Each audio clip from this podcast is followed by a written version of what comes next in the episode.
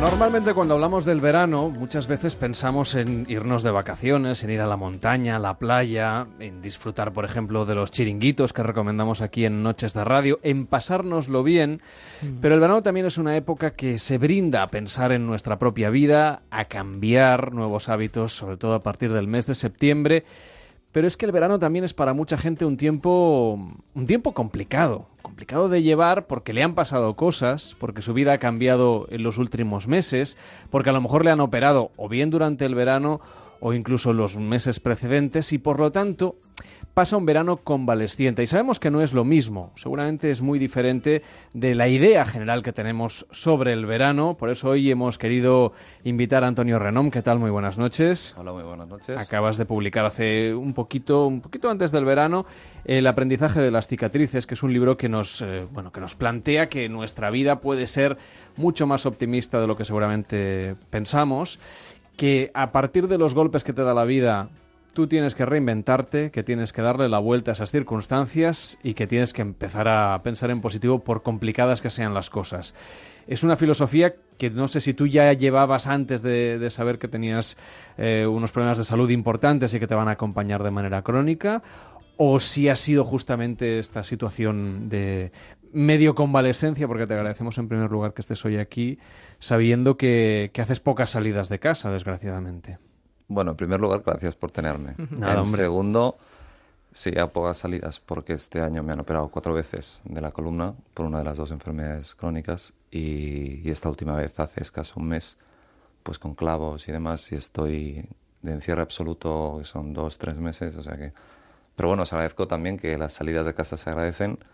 Y en cuanto a la pregunta del libro, que es primero el huevo o la gallina, yo en este caso lo tengo clarísimo. Fue primero el huevo en el sentido de decir que yo a los 22 años no tenía la capacidad mental ni la maduración mental como para hacer ninguna de estas reflexiones. Todas estas reflexiones van saliendo a medida que tú vas creciendo con tu enfermedad o con tus enfermedades, vas creciendo con esos dolores, vas creciendo con esa realidad, ¿no? Que no, que no te planteas. Tú con 20 años no te planteas ni morir, ni quedar tocado de por vida, no te planteas nada de eso veíamos en la Fórmula 1 ¿no? a este chico, a Billy Monger. El, chico tuvo un accidente, perdió las piernas, que está intentando buscar seguir compitiendo, habilitando el coche para poder conducir. ¿no? Eso lo único que te enseña es que eh, realmente las cicatrices las puedes tratar de muchas maneras. Eh, yo digo, me decías todo el pensamiento positivo. Yo siempre digo que el libro es un libro de reflexiones, no tiene verdades absolutas porque no creo que nadie las tenga y yo menos y menos a mi edad. O sea, que si tuviese 90 años, quizá tendría alguna verdad absoluta. Y lo que descubres con la gente mayor, em, precisamente es lo contrario, ¿no? Que, que no tienen verdades absolutas, que lo que tienen son reflexiones que acompañan a sus pensamientos. Y entonces, en ese sentido, este libro es esa evolución de las reflexiones para que sea el propio lector. Yo siempre digo que este no es un libro de autoayuda, o sea, que nadie busque un libro de autoayuda porque no lo es. Es un libro que básicamente, eh, basándose un poquito en mi vida, porque hablo poco de mí, mm. hablo muchísimo de ejemplos del cine, de la filosofía, de la historia, de la ciencia, eh, para demostrar que realmente, uno, el pensamiento positivo es una melodía muy bonita, aquello de me levanto y pienso que hoy todo irá bien y ya está. No, me levanto y pienso, no, me levanto y pienso y visualizo lo que quiero, lo que no quiero, cómo quiero hacerlo, dónde estoy, qué soy capaz de hacer, qué soy capaz de mejorar. O sea, el pensamiento positivo, lo malo que tiene es que es una melodía muy fácil porque no cuesta nada pensar, hoy irá todo bien, pero luego te encuentras con la realidad de la enfermedad o del que está enfermo de cáncer con el cáncer, del que tiene un problema para llegar a fin de mes, llegar a fin de mes. Eh, es una medio verdad y una medio mentira, siempre digo. Pero en realidad esas cicatrices de las que hablamos no solo son físicas, muchas veces son emocionales. Y lo interesante, y, ahí acabo respondiendo ¿no? esta primera pregunta que me hacías, es, yo en estos 17 años que he tenido que aprender a vivir con ambas enfermedades, que este año han sido cuatro veces de quirófano, y que en unos años me tocará otra vez, y, y así continuamente, vas aprendiendo cosas en cada fase y en cada etapa. Y esas reflexiones, lo que yo pretendía, y he tardado dos años en, ponerlo en papel, para mí, que no soy escritor, era difícil y tuve que pedir ayuda y demás, pero he tardado dos años porque intentaba hacer un libro fácil de lectura en el sentido de que no fuese denso. Dos, un libro de reflexiones, no de autoayuda. Y tres, con una cantidad apabullante de datos que de alguna manera, si alguien me preguntase, pero tú, ¿a ti qué te pasa por la cabeza para, yo qué sé, llevar no sé cuántos tornillos, estar que te mueres del dolor. Ahora, por ejemplo, yo, yo vivo con el dolor 24 horas al día. Mm. ¿Cómo, te lo haces para estar sonriendo, estar optimista, ser emprendedor, escribir el libro y tener ganas, yo qué sé, de, aprender. Me apetece muchísimo aprender fotografía o me apetecería muchísimo, cosa que no voy a poder hacer. Quería hacer eh, competición en GT, en coches en Europa, pero ya con los clavos ya no. Posiblemente, ya veremos. Seguro que encuentras la forma al final de, hacerlo de una manera o de otra, ¿no? Pero ese es, el bueno, ya veremos, ¿no? Porque ahí demuestras que, aunque sea difícil, mientras si se puede, lo vas a hacer, ¿no? Hombre, más, y no solo si se puede, lo voy a hacer. Eh, es como el caso de, este chico, ¿no? Un chico que tiene apenas 14 años demuestra que él, su mente la ha moldeado, ha tenido la plasticidad neuronal suficiente para decir, ok, no tengo piernas, pero tengo brazos, si adapto el coche a mis brazos, puedo conducir y competir. Competir no es que tenga piernas o no, es que tenga cabeza, sepa decidir, sepa cómo frenar, cuándo adelantar, etcétera. Pero esto, eh, podríamos hablar de Stephen Hawking. Mm. Stephen Hawking es el mejor ejemplo de la historia, si queréis. Es un genio y, está en la peor circunstancia posible como para poder hacer su trabajo.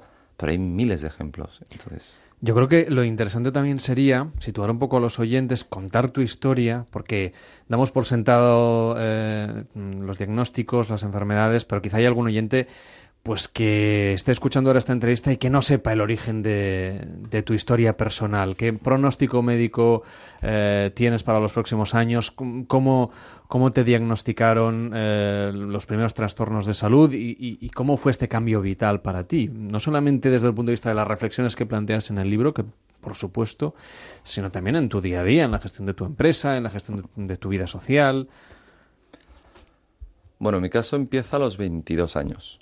Yo hasta los 22, pues, tipo, mi vida era la típica, chico normal, estudiante, universitario tampoco tan normal, y ahora viene la primera. Yo mi primera cicatriz es que yo nací, o bueno, tengo un TDAH de libro, y además en el colegio tenía epilepsia. Con lo cual, si ya eras el raro, eras el muy raro de la mm. clase. El que le discutía al profesor, el que se aburría, el que de repente le daba un ataque epiléptico. Es difícil, ¿no? Pasar el cole. Pero, pero dentro de todo, eh, aprendes a vivir con ello y llegas a la universidad y, bueno, y después descubres el mundo universitario y te diviertes y demás. Y de repente a los 22 te sientan y, te dicen que tienes una enfermedad que se llama Arnold Chiari fase 2, que, que bueno, que te tienen que abrir la cabeza, que empiezas a tener problemas, que tienes varias lesiones en la médula, que de ahí los dolores que has estado sufriendo, los espasmos, los calambres, la, el, el, quemarme y no darme cuenta, pero quemaduras importantes. Eh, y te sienten y te dicen, pon tu vida en orden porque te tengo que abrir la cabeza, tengo que hacer varias cosas y... Y, y, a lo mejor no sabes de esto. Y, a lo mejor no sabes, o a lo mejor sabes tocado. Mm.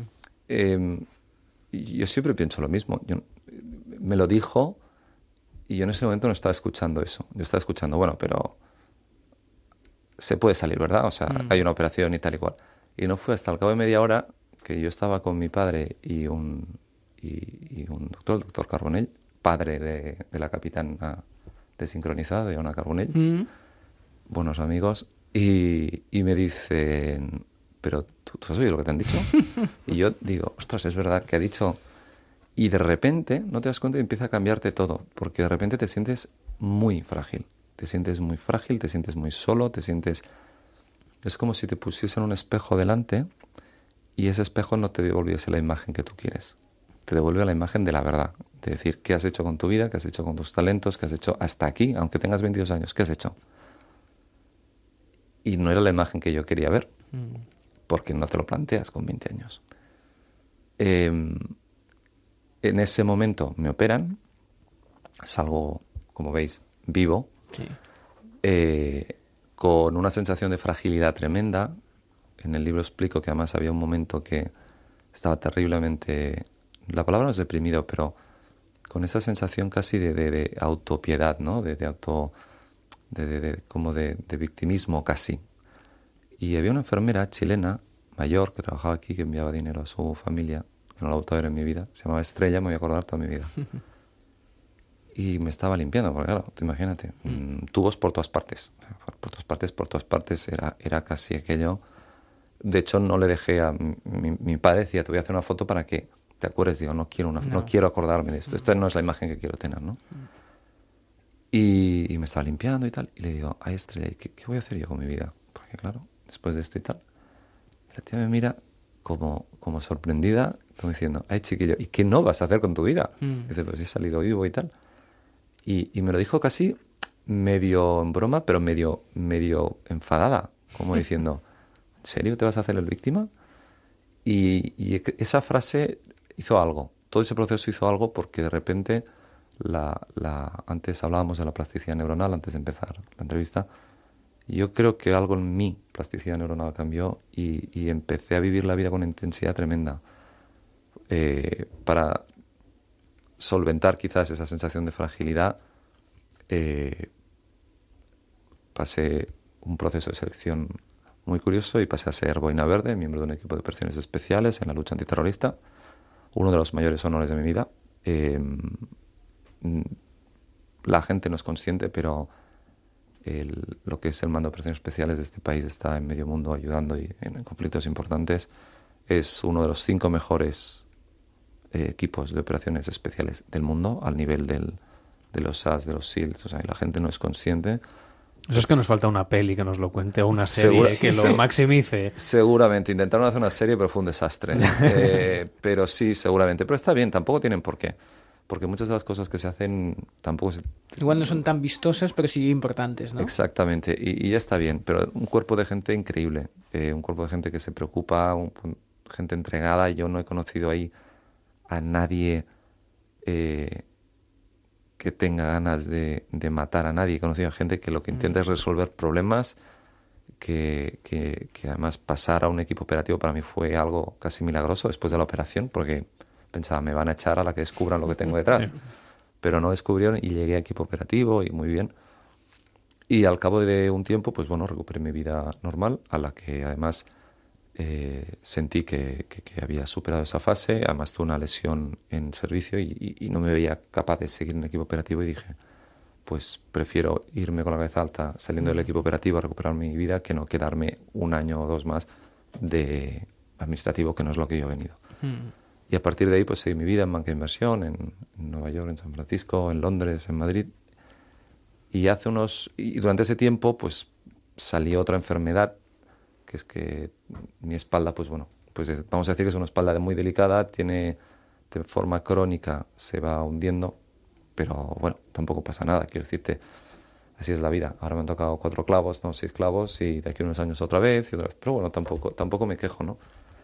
Eh, durante este tiempo eh, esas cicatrices te van marcando, pero al mismo tiempo he tenido la posibilidad de trabajar en ciudades increíbles en banca de inversión. Te aseguro que nunca he querido arruinar a nadie. Al revés, ayudábamos a empresas a, pues desde estaba en JP Morgan y en otros bancos grandes y mi trabajo era ayudarles a pues adquirir empresas o a financiarse para hacer crecer el negocio, eh, la estrategia de, de, esas empresas.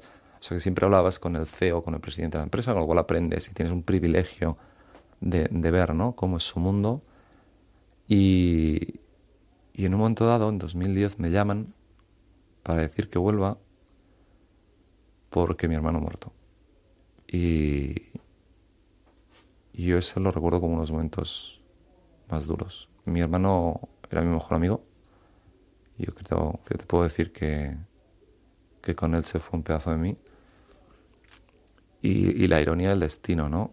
Que, que, que, te quedas diciendo, era yo el que se supone que tenía la enfermedad que a lo mejor y resulta que mi hermano por muerte súbita es el que se va, ¿sabes?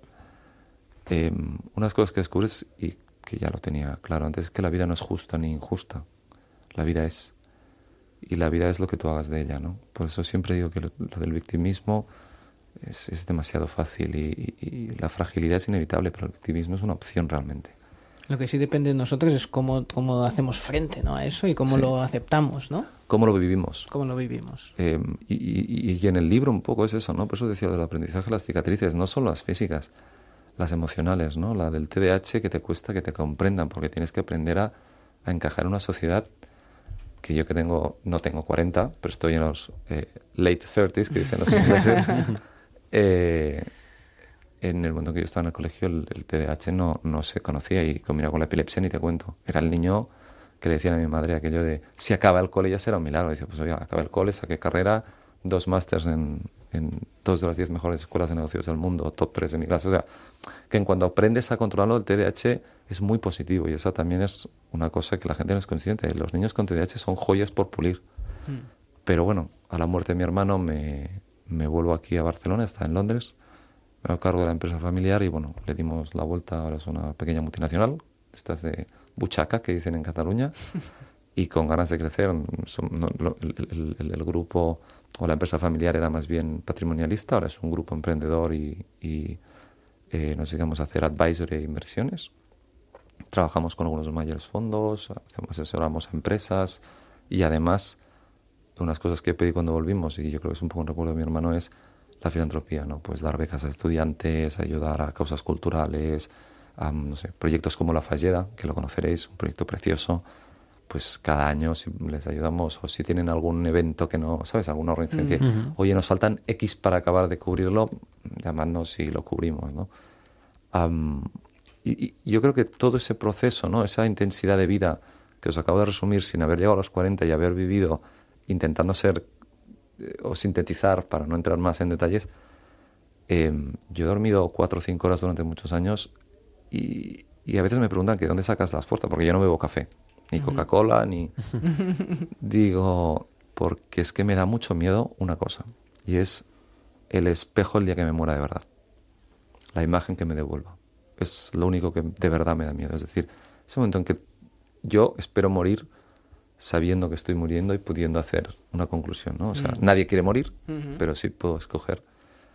Eh, eh, mi, mi, transición vital o esta intensidad tiene mucho que ver no con el ahora, sino con, el que cada día que vivo, y, es, y de ahí lo del aprendizaje de las cicatrices y las reflexiones y el intentar compartir, intento absorber del alrededor eh, cosas que me inspiren, que me ayuden a ganar la batalla, que cada día que vivo bien, aunque sea con dolor, es un día que le he ganado la batalla a las enfermedades.